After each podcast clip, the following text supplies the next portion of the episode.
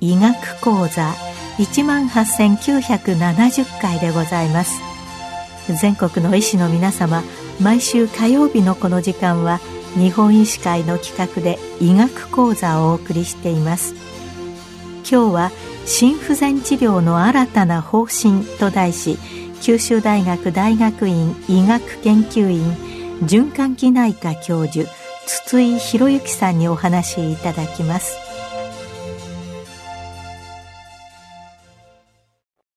日本循環器学会と日本心不全学会は2018年3月、急性慢性心不全診療ガイドライン2017年改訂版を公表しましたが、その後心不全、特に左室屈出率の低下した心不全に対する治療の新たなエビデンスが報告されたため、2021年3月、2021年 JCS、JHFS ガイドラインフォーカスアップデート版急性慢性心不全診療が公表され、その中で心不全治療アルゴリズムも改定されました。本日は改定された心不全治療アルゴリズムを中心に、新たに位置づけられた心不全治療薬についてお話します。心不全の経過は多くの場合、慢性進行性であり、急性増悪を反復することにより徐々に重症化し、ステージ C、心不全ステージからステージ D、治療抵抗性心不全ステージへと進展します。いずれのステージにおいても多職種による疾病管理及び運動療法を行います。さらに QOL の向上や治療法選択に関する意思決定支援を目的として、ステージ C の早い段階から緩和ケアの導入を行います。心不全診療ガイドラインでは、心不全を左室屈出率、レフトベントリキュラーリジェクションフラクション、LVEF により40%未満の左室屈出率が低下した心不全、heart failure with reduced ejection fraction HEF left 50%以上の左室屈出率が保たれた心不全 heart failure with preserved ejection fraction HEF PEF に分類します。左室屈出率が40から49%の中間の患者群は、Heart Failure with Mid-Range Ejection Fraction,、hef-m-ref と分類されます。左室屈出率が低下した心不全、ヘフ、レフにおける治療の最も重要な点は、大規模臨床試験により生命予後の改善が証明されている AC 阻害薬、または安常天心通受容体拮抗薬、ARB とベータ遮断薬を任用性がある限り最大容量まで投与することです。これらにミネラルコルチコイド受容体拮抗薬、MRA を追加して左室屈出率が低下した心不全に対する基本治療薬とします。これらの薬剤で効果が不十分な場合には、AC 阻害薬または ARB をアンジオテンシン受容体ネプリライシン阻害薬、アンジオテンシンリセプターネプリライシンインヒビター、ARNI、アーニーに切り替えます。さらに心不全悪化及び心血管死の抑制を期待して SGLT2 阻害薬を追加します。併用薬として心不全患者の多くで症状の改善には利尿薬が必要ですが、臓器うっ血に応じて容量を調整することが重要です。基本薬による治療を行っても心不全による症候があり、同調率でかつ心拍数が1分間に75拍以上の場合、IF チャンネル阻害薬、HCN チャンネル遮断薬のイバブラジンの導入を考慮します。最大限の薬物療法を行っても症候性で適用がある場合に心臓再動機療法 CRT を行います。植え込み型除細動機 ICD は一次予防及び二次予防の観点から適用を決定します。さらに、機能性の重症総防弁逆流が残存し、左室屈出率20%以上の場合には、経費的総防弁接合不全修復術、マイトラクリップを検討します。左室屈出率が保たれた心不全、ヘフ、ペフの病態は多様で、生命予後を改善する治療は確立しておらず、心血管疾患や糖尿病、CKD、貧血、鉄欠乏、COPD、肥満など、非心血管疾患を含む併存症に対して有効な介入を実施することが重要です。左室区出率が保たれた心不全、ヘフペフ患者の多くは高齢で、症状のため QOL の低下が顕著であることも多いため、症状の軽減も重要です。利尿薬はうっ血を軽減し、左室区出率によらず心不全の証拠を改善します。ヘフ M レフの臨床的特徴は十分には明らかになっておらず、治療の選択は個々の病態に応じて判断します。AC 阻害薬または ARB 投与例では、アンジオテンシン受容ネプリライシン阻害薬、アーニーへの切り替えが有用である可能性があります。ステージ C における治療を十分に行っても安静時に高度な心不全の症候があり、増悪による入院を反復する状況になると、ステージ D、治療抵抗性心不全ステージとしての治療を選択します。2021年 JCS、JHFS ガイドラインフォーカスアップデート版の治療アルゴリズムに新たに加わった心不全治療薬として、IF チャンネル阻害薬、HCN チャンネル遮断薬のイバブラジン、アンジオテンシン受容体ネプリライシン阻害薬、アーニーのサクビトリルバルサルタン、SGLT2 阻害薬のダパグリフロジンとエンパグリフロジンがあります。これら3つの薬剤についてさらに紹介します。1番目の薬剤は IF チャンネル阻害薬のイバブラジンです。イバブラジンは同結節細胞の IF チャンネルを阻害することによって拡張器の脱分極時間を延長させ心拍数を減少させます。海外で実施されたシフト試験においては、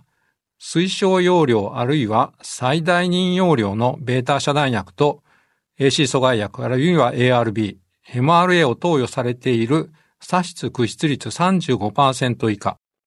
同調率で安静時心拍数が70拍以上、過去1年以内に心不全入院の起用がある心不全患者さんを対象に、イバブラジンは心血管死と心不全増悪による入院を優位に減少させました。日本人の左室屈出率が低下した心不全の患者さんを対象とした J シフト試験でも同様にイバブラジンの有用性が証明されました。イバブラジンは 2.5mg×2 より開始し、安静時心拍数50ないし60を目標に5または 7.5mg×2 まで増量します。一方で、左室屈出率が保たれた心不全、ヘフペフを対象としてイバブラジンの長期予後への有用性を検証した大規模臨床試験はなく、運動対応能に及ぼす影響を見た小規模な臨床研究のみであり、その結果も一貫していません。したがって現時点ではイバブラジンの適用は左室屈出率が低下した心不全、ヘフレフに限られています。2番目の薬剤はアンジオテンシン受容体ネプリライシン阻害薬、アーニーのサクビトリルバルサルタンです。サクビトリルバルサルタンは、一分子中に ARB のバルサルタンと、ネプリライシン阻害薬のプロドラッグであるサクビトリルを1対1で結合、含有させた化合物で、アーニーと呼ばれる薬剤です。サクビトリルは、吸収後3ないし4時間で活性体に変換され、ネプリライシン阻害作用を発揮し、主として内因性ナトリウム利尿ペプチドの分解を阻害します。サクビトリルバルサルタン投与によって血中 BNP 濃度は上昇し、心不全の改善に伴って徐々に低下しますが、ネプリライシンによる分解を受けない NT プロ BNP は心不全の改善を反映し、投与直後から低下します。海外で実施されたパラダイム HF 試験において、サクビトリルバルサルタンは差しく出率が低下した心不全。ヘフレフ患者さんにおいて、主要評価項目である心血管死及び心不全による初回入院を AC 阻害薬エナラプリルより優位に抑制することが明らかにされました。さらに日本人の患者さんを対象としたパラレル HF 試験では、主要評価項目には優位さは認められませんでしたが、対象患者数が少なかったことによるばらつきの範囲内と考えられ、副次評価項目の NT プロ BNP が優位に低下したことから、我が国においてもサクビトリルバルサルタンは有用であると考えられました。ガイドラインでは AC 阻害薬、ベータ遮断薬、MRA による標準治療でなお症状を有する左室屈出率が低下した心不全、ヘフレフにおいて AC 阻害薬、または ARB から R2 への切り替えが推奨されています。一方、我が国の患者さんを含めた左室屈出率が保たれた心不全、フェフペフを対象としたパラゴン HF 試験では、サクビトリルバルサルタンは、バルサルタンに対して主要評価項目である心血管死及び心不全によるすべての入院において優位な低下を認めませんでした。女性または左室屈出率50%以下のサブグループにおいては、サクビトリルバルサルタンによって主要評価項目の優位な低下を認めました。さらにパラダイム HF 試験とパラゴン HF 試験を統合した解析においても、左室屈出率が低いほどサクビトリルバルサルタンの有用性が認められました。したがって、左室屈出率が40%以上50%未満のヘフ M レフの患者さんにおいては、サクビトリルバルサルタンの有用性が認められると考えられています。サクビトリルバルサルタンは 50mg×2 より開始し、100または 200mg×2 まで増量します。増量にあたっては、低血圧、腎機能悪化、高カリウム結晶、血管不治の発現に注意が必要です。サクビトリルバルサルタンは AC 阻害薬エナラプリルまたは ARB バルサルタンより症候性低血圧や重症ではない血管不治の発現率が高いことが報告されています。サクビトリルバルサルタンにおける血管不治の発現頻度は1%未満と高くはありませんが、気道閉塞は重篤になることがありますので注意が必要です。このようなサクビトリルバルサルタンによる有害事象を避けるために、開始36時間前に AC 阻害薬を中止するように勧告されており、AC 阻害薬とサクビトリルバルサルタンの併用は禁忌になっています。3番目の薬剤は SGLT2 阻害薬のダパグリフロジンとエンパグリフロジンです。SGLT 阻害薬は腎臓の筋位尿細管に発現する SGLT2 を阻害することで、糖の再吸収を阻止し、尿糖として排泄することにより血糖を低下させるという作用を有しており、糖尿病治療薬として開発された薬剤です。2型糖尿病患者さんを対象として、SGLT2 阻害薬の心血管アウトカムにおける安全性を検証する目的で実施されたエンパレゴアウトカム試験、キャンバスプログラム、デクレアティミ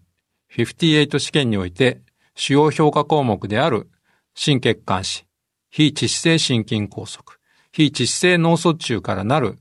3つの複合心血管イベント、3ポイントメースを増加させることはなく、逆にエンパレグアウトカム試験、キャンバスプログラムでは統計学的に優位に減少させました。さらにこれらの試験に共通して SGLT2 阻害薬による有効性が明確に認められたアウトカムは心不全による入院の減少でした。これらの試験の対象には心不全の起用を有する患者さんが全体の10から15%含まれており、SGLT2 阻害薬による心不全入院の減少は、心不全の起用の有無に関わらず認められました。このような試験の成績をもとに、SGLT2 阻害薬が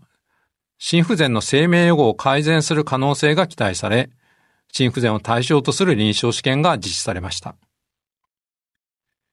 最初に報告されたのが DAPA-HF 試験です。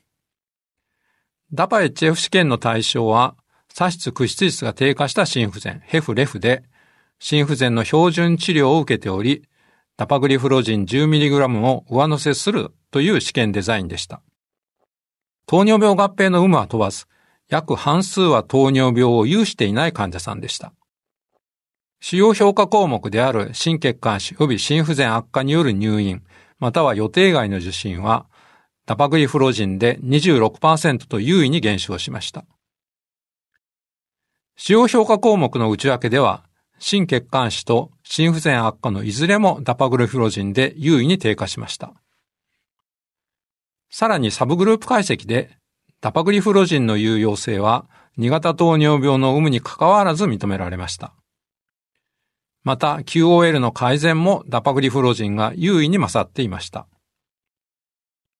安全性に関しては SGLT2 阻害薬で注意が必要な脱水、腎機能低下、骨折、下肢切断、重篤な低血糖、糖尿病性ケトアシドージスなどの有害事象の発生頻度には差を認めませんでした。その後、エンパグリフロジンを用いたエンペラーリデュースト試験でも同様に差し蓄出率が低下して心不全、ヘフレフに対する SGLT2 阻害薬による予後の改善効果が証明されました。我が国の心不全診療ガイドラインにおいて SGLT2 阻害薬のダパグリフロジンとエンパグリフロジンは AC 阻害薬 ARB、ベータ遮断薬、MRA とともに差出屈出率が低下した心不全、ヘフレフに対する基本薬の一つとして位置づけられています。2021年6月の時点で心不全に対する適用が承認されているのはダパグリフロジンのみであり、エンパグリフロジンは承認申請中となっています。ダパグリフロジンは 10mg を1日1回投与します。現在、差出屈出率が保たれた心不全、フェフペフを対象として、ダパグリフロジンの有用性を検証するデリバー試験、エンパグリフロジンのエンペラープリザーブド試験が実施されており、今後発表される結果もさらに注目されます。2021年 JCS、JHFS ガイドライン、フォーカスアップデート版、急性慢性心不全診療における心不全治療アルゴリズムは、現在の我が国における最新の標準的な心不全の治療指針を示したものです。心不全患者さんの予後のさらなる改善を目指して、心不全診療の現場で活用されることが期待されます。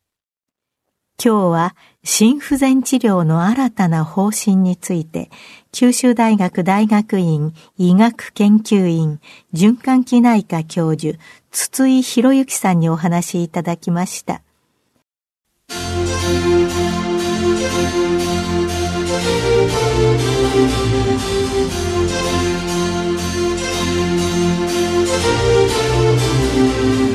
それではこれで日本医師会の企画でお送りいたしました医学講座を終わります。